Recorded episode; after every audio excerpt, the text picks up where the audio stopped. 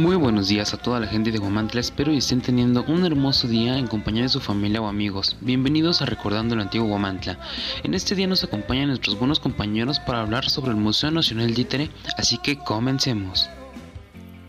Así es mi querido compañero, el día de hoy hablaremos del Museo Nacional del Títere, el cual se encuentra ubicado en el Parque Juárez número 15, Colonia Centro en Guamantla, Tlaxcala. Primero, un títere es una figurilla de pasta u otra materia vestida y adornada que se mueve con alguna cuerda o artificio en el inmueble que alberga a todos los títeres del patrimonio histórico de Guamantla. Estos datan del siglo XVIII y en sus inicios funcionó como casa habitación. Fue inaugurado como museo el 9 de agosto de 1991 y remodelado en 2001 y 2002. El concepto museográfico estuvo a cargo del maestro Gilberto Cepayan. Resguarda y exhibe más de 500 títeres de diversas técnicas, épocas y procedencias. Destacan las colecciones Rosetta Aranda y de la época de oro del guion mexicano, así como los de la etapa precolombina y los procedentes de Asia y Europa. Cuenta con ocho salas permanentes y una temporal y biblioteca.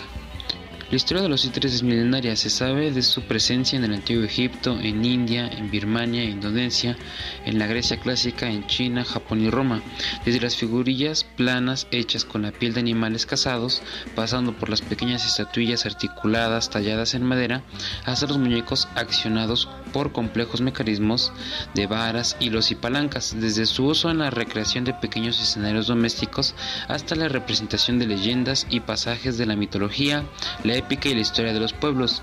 Los títeres, creación humana y hecho cultural de ideas y aspiraciones, nuestros héroes y nuestros dioses, nuestra cotidianidad y nuestras pasiones, todo lo que nos hace humanos ha sido representado por estos muñecos en prácticamente todo el mundo y bajo una gran variedad de formas, figuras planas para proyectarse a contraluz, muñecos de guante, títeres movidos por varas, hilos y actualmente por dispositivos electrónicos.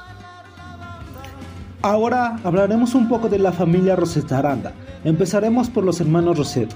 Siendo aún muy jóvenes y a pesar de sus escasos recursos, fabricaron bellísimos títeres de 60 centímetros de alto, tallados en distintas maderas, los cuales dieron a conocer en veladas inolvidables que se llevaban a cabo en su domicilio particular, donde posteriormente recorrieron toda la República Mexicana y viajaron a los Estados Unidos de Norteamérica y a otras partes del mundo.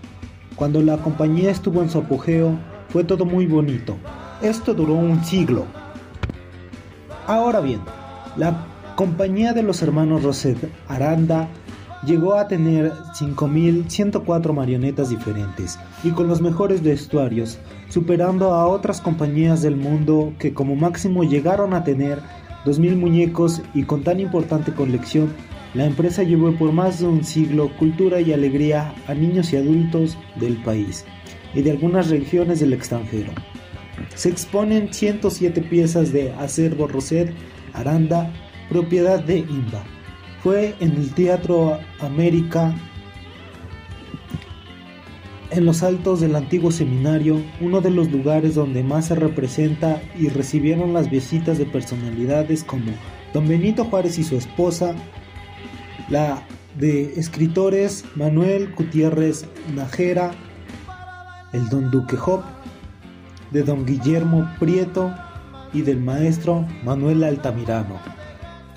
Ahora bien, hablemos un poco de las fechas más importantes. En 1830 inicia la compañía de don Julia Aranda. Después de ahí, en 1835, se integra don Ramón Rosete y transforma en Rosete Aranda. En 1880, don Leandro Rosetta Aranda se hace cargo de la compañía. En 1935, don Francisco Rosetta Aranda queda al frente de la compañía. En 1945, Carlos Espinal compra los derechos de la empresa y a la muerte de él, los derechos de la compañía regresan a los herederos de don Francisco Rosetta Aranda. Así es como se crea el Museo Nacional del Títere con el propósito de fomentar, restaurar, exhibir y difundir la riqueza cultural del arte de los títeres, así como adquirir colecciones de títeres representativos de los siguientes países que tienen onda raíz y que traspasan los límites a la realidad y entra al campo fértil de la imaginación.